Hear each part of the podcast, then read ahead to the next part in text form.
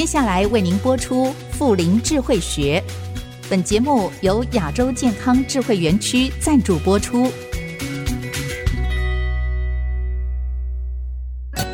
乐林学习新视野，陪您追寻人生下半场的精彩。请听富龄智慧学。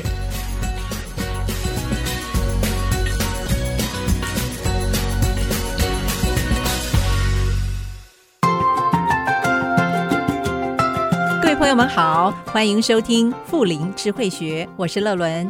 如果以春夏秋冬来比喻人生，熟龄族就像是秋天灿烂的枫叶一般，有成熟温暖的感觉。这群人有财富，肯消费，敢尝新，对自己更好。所以呢，将熟龄市场统称为橘色商机。而且啊，有别于过往的刻板印象，这个族群善用高科技，也熟悉电子产品。就连挑选养生村啦、银发宅，都希望有更多的科技融入设计当中。今天邀请到的来宾是台湾房屋集团建设事业部的执行长王宜凯，欢迎执行长 Frank，你好，乐伦姐你好，各位听众大家好。Frank，你的老板啊，台湾房屋集团的 CEO 彭培业总裁呢，他就说现在呢是健康地产的时代已经来了。那你自己也参访了美日许多国家的养生村啦、银发宅，所以当我们想要投身健康地产，挑选养生村或者是银发宅的时候，要观察的面向有哪些呢？呃，事实上我们在选择养生住宅的关键在于整个熟龄世代，当他不再需要工作的时候，是啊，他大概想要选择什么样的生活？嗯，对。那我想，呃，过去我们大概会提，可能比如六十六十五岁以上的人，大家就会常常想到啊，比如退休啦。或者是可能银发的族群，可是我相信未来可能大家就不太会用这样子的一个用语。对，因为我想这个我们所称的一个战后婴儿潮的时代，大概是人类史上大概是最富有智慧，是也是累积最多财富的一个族群。真的，所以当他们不再需要为生活而工作的时候，那到底选择什么样的生活？对，那我们可以用什么样的一个住宅的方式来提供给他更好的服务？那是我们一开始在投入这个产业一个很重要的一个思考的一个方向。嗯，对。那其实上我们在养生住宅上面，其实很一个很重要的重点就是说，哎，怎么去达到让他的生活更便利，然后能够让他有更促进健康的一个效果。那同时，在一些无障碍的设计上面，其实我们也琢磨非常的多。所以说，在参与这样子的一个公司的专案的过程中也，包括自己，包括看到自己的父母亲，事实上我们就会有一种呃同理心的一个延伸，其实就会去想说，哎，那未来我自己的父母可以在什么样的环境去做更好的生活？那包括自己可能慢慢迈入这个年龄的时候，哎，可能未来我要做什么样的生活？其实都是我们在考务上面，我们都会去做一些评估跟思考的一个部分。像像我们跟长辈在聊天的时候啊，我觉得像食衣住行、娱乐这几个都是其实很重要，特别是吃饭这件事情。对，那其实我们观察很多，比如说像我自己的父母亲，那虽然身体都还算健康，可是呢，他每天要应付三餐，对他们俩就是一件非常非常伤神的事情。对，你看从要吃什么，对，然后要准备食材、料理，最后收拾。对，那包括在吃饭的时候，万一常常常都是只有父母亲两个在吃饭时，少了朋友之间的互动，感觉起来那个饭就没办法，不能够更热络。那透过我们大家一起住在养生住宅，有规划很好的餐厅，那大家可以一起共餐，然后在就吃饭的过程中，大家可以互相的互动聊天。对，那事实上那个呃愉悦的心情其实是更更高的。那加上吃完饭之后，你就可以拍拍屁股，就可以 去做你其他的事情。对，那这也是我们是未来在要去营造的一个方向。对，是。事实上，像在我们的园区里面，就规划了大概四个不同特色的餐厅。那另外也有两个咖啡厅，甚至有呃酒吧。那另外还有游泳池啦、水疗馆、KTV，呃视听娱乐室，然后像有美容中心，像排艺室，对，那甚至有，有对，然后还有温泉的汤屋，所以里面其实供应的设施算是蛮齐全的。因为我们当时我们在规划这个园区的时候，想到的是说，除了长辈他自己。本身居住的空间，他有自己个人的空间之外，更重要的是他怎么去跟这个园区里面的一些居民做一些互动，那提供他给他更丰富的活动，等一下让他住在这个园区里面，就享受到整个园区的环境跟整个园区的服务。是，对，既然是养生嘛，健康。嗯是第一个。除了饮食之外，健康，接下来下面一个关键字就是智慧。为什么是智慧？因为现在科技这么发达，所以跟传统的养老院啦是不一样的格局了，一定加了很多现代，不管是人工智慧啦、科技的智慧，能够融入在里头，对不对？是，像像在我们园区，其实用了很多科技的一些呃设备或者是一些器材。对，那我们用这个科技的这些设备或器材，其实它主要是来帮助让我们的服务能够更到位。举一个简单的例子，我们多数人可能都有去做过健康检查的一个经验。对，那健康检查完，不管他的数据是好还是不好，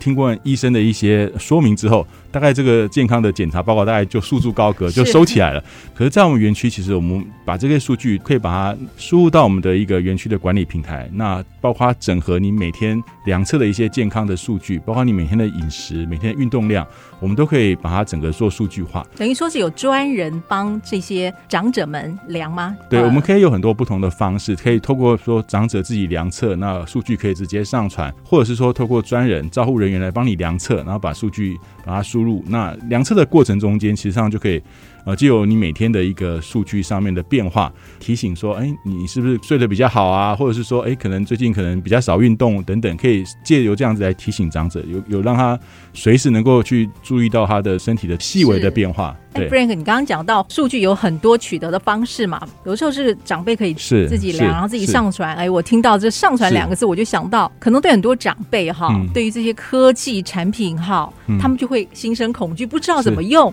就拿我婆婆来说。哈，你看，哦，八十三岁了，他觉得这个，即便呢，这功能很多的手艺，他们永远用的，哎，我只要能播能 接听就好了。所以，对于很多的不管上网的功能，他们都没有用，他们会害怕。这个确实是对。所以，如果要长辈们自己上传，他们可能就啊就会慌了。我要该怎么弄啊？怎么弄？没错，没错。本来可能血压没很高，就突然就因为变高了，紧张。是是是，容易紧张，都不知道怎么弄，然后对呀对呀，脾气烦躁，这个怎么一直弄不好？那所以说，我们在设计上面有考虑到这个部分，我们可以有不同的界面。对，你可以自行自行去做一些量测上传，或者是透过我们招呼人员帮你呃量测完之后再协助您上传，都是可以的。所以，我们希望在这个科技的运用上面，能够尽量让它免除一些就是使用上的一些障碍或者是困扰、恐惧。对对对，毕竟科技来自于人性，人性是是是，对。如果没办法让他感觉到服务的温度的话，这科技就会相对冷冰冰，比较没有办法产生它的效果。没错。而且我们新竹还是科技人最多的。是是是是是，对。当然有些长辈很厉害，他可能很会操作，但当然 OK，所以我们也可以让他有这样操作的界面，对，让他自己可以去享受一下哈新鲜科技。是是是是，那或许长辈之间可以互动，说哎，彼此透过长辈之间闲聊的时候，告诉，那其实那个效果其实是很好的。哎，对，这是一个很好的方法，也是一个很好的社交，对不对？对对。哎呀。哎，王太太，这个你会来来来，我教你，对不对？哎，你会一点，我教你，这也是一种人际的互动。而且我们如果说我们界面比较多，其他人在介入时，哎，其实就可以更快，很容易就上手。对，是。是那你们还有没有设计一些什么样的科技的玩意儿 运用在这个园区里头呢？是。那我们其实刚刚提到，就是说，哎，这些是呃，我们里面有一些呃。平台或一些数据的一些收集，是对。那重点是我们要怎么去设计，鼓励他能够去做一些促进健康的活动。那透过他促进健康的活动，我们可能给他一些，比如说一些激励的一些方式。哦、呃，比如说他可能今天我们建议他说，欸、你可能每天必须要呃运动三十分钟，那心跳要多少下以上？嗯、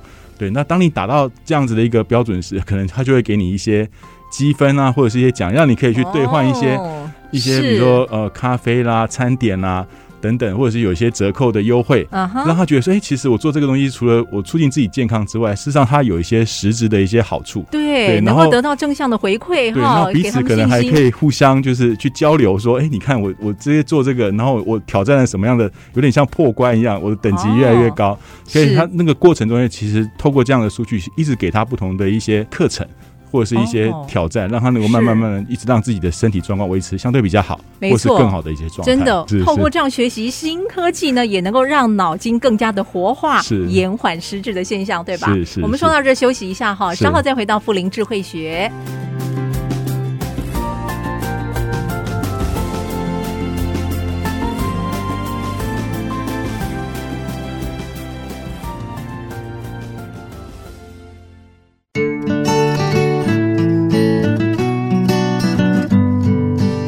我们，回到富林智慧学的节目当中，我们今天邀请到台湾房屋集团建设事业部的执行长王怡凯 Frank 到节目中来。Frank，我们延续上面的话题，谈到了其实健康智慧养生园区哦，这样的一个设计，在台湾呢算是首创，没有前例可循。我知道这一路走来也遇到了不少挑战哦。呃，事实上我们在开发这个园区的时候，那当时总裁有带着包括建筑师跟我们团队的成员到日本去做一些考察，因为毕竟日本比较早，呃，台湾很多年迈入高龄化的一个社会。对，那我们在日本也在整个环境上也相对跟台湾有一些类似的地方，我们也做了一些学习。那事实上，在我们整个开发园区上，我们面临的是一个有三个比较大的一个挑战。那第一个挑战就是说，当初想说，诶，台湾本身的有得天独厚的一个地理条件，所以事实上在很多地方都有全职，就是质量俱佳的一个温泉的资源。哦。但是我们怎么想说，因为很多研究都显示，其实泡温泉对身体的健康是有帮助的。那我们怎么在这个园区里面去开发出温泉？事实上，当时我们也做了很多的思考。那因为它其实有相对高的风险，是虽然说台湾的地质条件是有温泉的，但是我们要怎么去开发？其实当时总裁就特别遴选了国内算是数一数二在开发温泉的一个厂商。那从前期包括评选厂商啦，做一些地质探勘，挖掘到深度一千五百二十公尺，真的挖到温泉的时候，事实上我们团队其实都是如释重负，因为终于看到这个温泉，哎，未来可以在园区里面提供给居住的居民来使用，实际上我们是觉得蛮开心的，所以我们也很讶异，居然能够挖得到哈。是是，对啊，因为地点又不是说在山上，对不对？在方便的地方，但是所以说，因为台湾本身有一些水脉，对，那在一些深度够深的地方，它温度够的话，其实温泉的条件就可以形成。对，事实上当时这也是一个总裁，其实算是蛮。有决心的一件事情，是对。那另外就是说，我们在整个规划的空间上面，我们怎么去思考说，什么样的空间是让居住的居民他是能够觉得说，哎，这是可以促进健康的。所以，包括里面我们规划很多，有有四个不同特色的餐厅，像有温泉水疗馆、美容中心、有 KTV、娱乐室。等等很多的设施，就是鼓励居民能够出来跟大家互动，使用园区的设施，等于住在这边就享有的是整个园区的环境。嗯哼，那包括其实在整个开发的基地上面，我们大概留了三千六百多平的基地是来做一些绿化的植栽，等于是它让它就是随时可以需要的话，就可以在这个园区里面做一些走动，做更多的活动这样。呃，然后另外就是说，我们一个挑战就是一个无障碍的设计。当然，建筑法规上面其实对无障碍的要求，现在慢慢一直在推陈出新。那新式的建筑大概无障碍的标准，大概基本上都是有一定的都符合。比如说，在一些梯级的高度啦，或者是一些坡道啦等等，或者一些扶手的设施，它基本上都有考量。但是总裁当时想到说，我们为了给居住的居民，包括这些长辈，能够更舒适的环境，所以我们希望全区的一些主要动线上面都是没有坡坎的，都是要顺平的。那其实这个对整个开发团队来讲是一个蛮大，包括我们参与的呃营造厂商或设计厂商，他觉得说这都是一个，因为我们在考量到它要顺平的无障碍的情况之下，我们同时必须兼顾防水跟排水的效果，因为当户内户外本身没有高度的时候，很多水的隔绝就会变得非常的困难。对，那我怎么让水能够不要侵入到室内，能够顺利的排出？在在这样的条件上，对啊，尤其假设碰到这个梅雨季啦或台风季哈，强降雨的时候，哦，就很担心淹水的问题。对对对，所以那时候我们跟像我们的铝门窗厂商，我们就一直去研究说，在户内户外，就是。我们住户的客厅到阳台的这个部分，我们怎么让那个。两边的室内室外是。顺平的，其实高度大概不会超过一公分。哦，对，那能够让水不要进入到室内，然后又能够很舒服的走到，没有障碍的哈，那真的是不简单。对，那我们做了很多风雨试验，确定那个在这样子的条件之下，我的铝窗仍然是维持一定的防水跟气密性，然后包括一些结构上的设计，对，那才达到这样子的一个要求。是。那么在房间里头的无障碍的，是一些贴心的设计，是不是也请像包括我们在淋浴间里面的干湿区的的那个区隔，我们一样有干湿分离的浴室。我们在干区跟湿区一样做到就是无障碍的方式。那我们会在整个结构的底层，就是装修的底层，就是确保做好一些防，让水不会从木做的地板就渗入到我们的户内。对，那这个其实我们也花了蛮多的心思去做，一起做一些。设计。那另外，我们有一些比较贴心的设计，像园区用了蛮多感应式的照明。感应式的照明其实它一个比较大的好处就是它基本上可以达到节能的效果。平常我不使用的时候，它就是自动可以呃调到比较低的亮度。那当有需要使用的情况之下的话，很快的亮度就可以提高。那像我们在户内就有装设了一个感应式的照明，那主要的功能就是有时候难免我们可能半夜会起身需要去上厕所的机会，可能当年纪越大，可能这个频率可能会慢慢慢慢的增加。但是当半夜起身的时候，因为你当刚起身，当然你的眼睛因为在睡眠状态刚其实是还是能够适应就是比较昏暗的光线，但这个时候你不需要去摸索说哪里去找开关啊，或开了灯之后灯太亮。我们的感应照明就是感应到你要起身的时候，它会慢慢的调整光照明到一定的亮度。那当你使用完厕所要回到床上时，你也不用去关灯。当你回到床上把门关上时，它灯就会自动熄灭.也不会说你本来在很亮的环境，你要关灯，然后一下子变得黑暗的时候，可能那个时候就很容易产生跌倒的风险，因为原来是在暗的时候你变亮，你会觉得不舒服，但当亮的时候变暗的时候，你可能眼睛会没办法一下适应。那你回到床上，万一不小心踢到东西啦，是绊倒了，其实很容易增加跌倒的风险。但是我们的会等到你躺在床上休息之后，灯才会熄灭，其实避免了这这些风险。是这，真的是好贴心的设计哈。是我知道你们对于长者的安全，嗯、除了从这个灯光是好就已经考虑到这么样的体贴了。嗯、那我知道还有一个安全手环，对不对？是。嗯、呃，像刚刚提到，就是说我们园区里面建置了很多呃感测的设备。那像包括我们在园区里面，不管从嗯从地下室的停车场，一到整个呃公共空间，甚至我们的住户内，我们都有提供无线网络的一个覆盖。那主要的功能是，除了当然有些用户会浏览手机啦、追剧啦，它可能很方便之外，最重要的目的，我们做建置这样子无线网络的一个覆盖的环境的最大的功能，就是第一个，我们未来可能很多。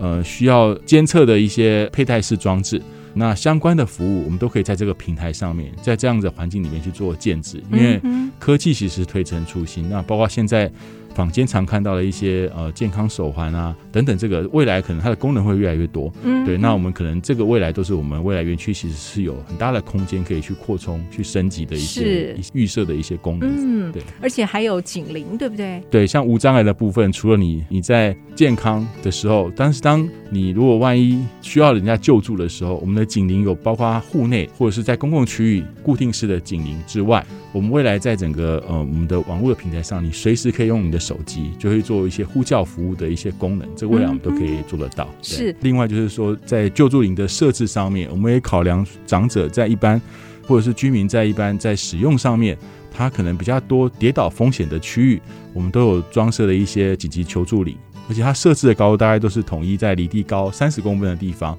那当时我们在评估怎么去设置紧急求救铃的位置的时候，其实刚好那时候市场上有看到了一则呃一个长辈，因为他在家里身体不适，嗯，然后他只是呃暂时性的就是昏厥，哦，但是因为第一时间他没有办法有任何的求救的装置，他倒在地上，那完全都没办法去有做一些呼救的动作。后来当家人发现的时候，整个救治的时机已经。为时已晚，是那其实是一件蛮可惜的事情。那基于这样子的一个个案，所以我们在当时在评估我们紧急求救铃的设置的时候，就特别注重让它在离地的高度在三十公分以内的位置，我们去考量该设置在哪些地方，以免万一长辈发生紧急的状况的时候，他才有办法触及到这个求救铃的一个装置，达到第一时间抢救的一个目的。这样子是因为一般我们在家中的对讲机，它都是站着的时候按的嘛，但是当人不舒服的时候呢，就一定会往下滑了嘛，等于说你可能。手又够不到，对，因此呢，如果能够在离地，你刚刚说三十公分哈，比较靠近地面的时候，我还可以有最后一一点力气，我可以按得到。比如说，比如像像浴浴室不小心滑倒的时候，当你滑倒时，可能万一可能发生骨折啦，或者是说可能一下子不适的话，那我们在三十公分范围，你大概稍微。探个身子，大家就可以按到求救铃。那这样，我们服务人员就可以及时赶到。除了离地三十公分的位置之外，那像我们包括在呃，比如说沙发区的旁边啊，像呃卧室啊。阳台、卫浴里面，我们都有设置紧急求救铃的装置。嗯哼，对，让他其实如果万一有发生紧急状况时，他才能够去做到第一时间救助的一个机会，这样子。嗯、所以，我们整个在整个居室的空间里面，大概我们就设置了大概八个不同的紧急求救铃的一个呃装置在里面，这样、嗯。等于说，